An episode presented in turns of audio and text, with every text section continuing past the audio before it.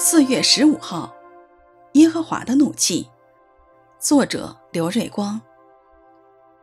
西底家行耶和华眼中看为恶的事，是照约亚敬一切所行的，因此耶和华的怒气在耶路撒冷和犹大发作，以致将人民从自己面前赶出。列王记下二十四章十九到二十节。约西亚一去。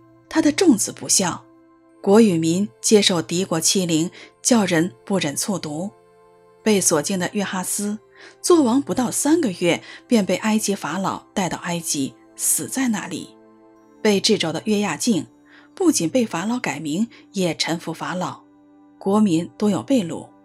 被掳之君约亚金做王不到三个月，就被掳到巴比伦。这三王的遭遇，皆因他们背弃神。不遵行神的道，至终丧权辱国，害人害己。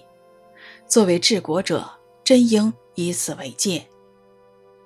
亡国之君西里家王不敬畏神，反去行恶，以致神的怒气向右大发尽，使国破家亡，甚至圣殿被毁。昔日人来人往的荣耀之地变得荒凉。神乐意恩待人，但是人不可随便滥用他的恩典，不可在他的恩典中放肆。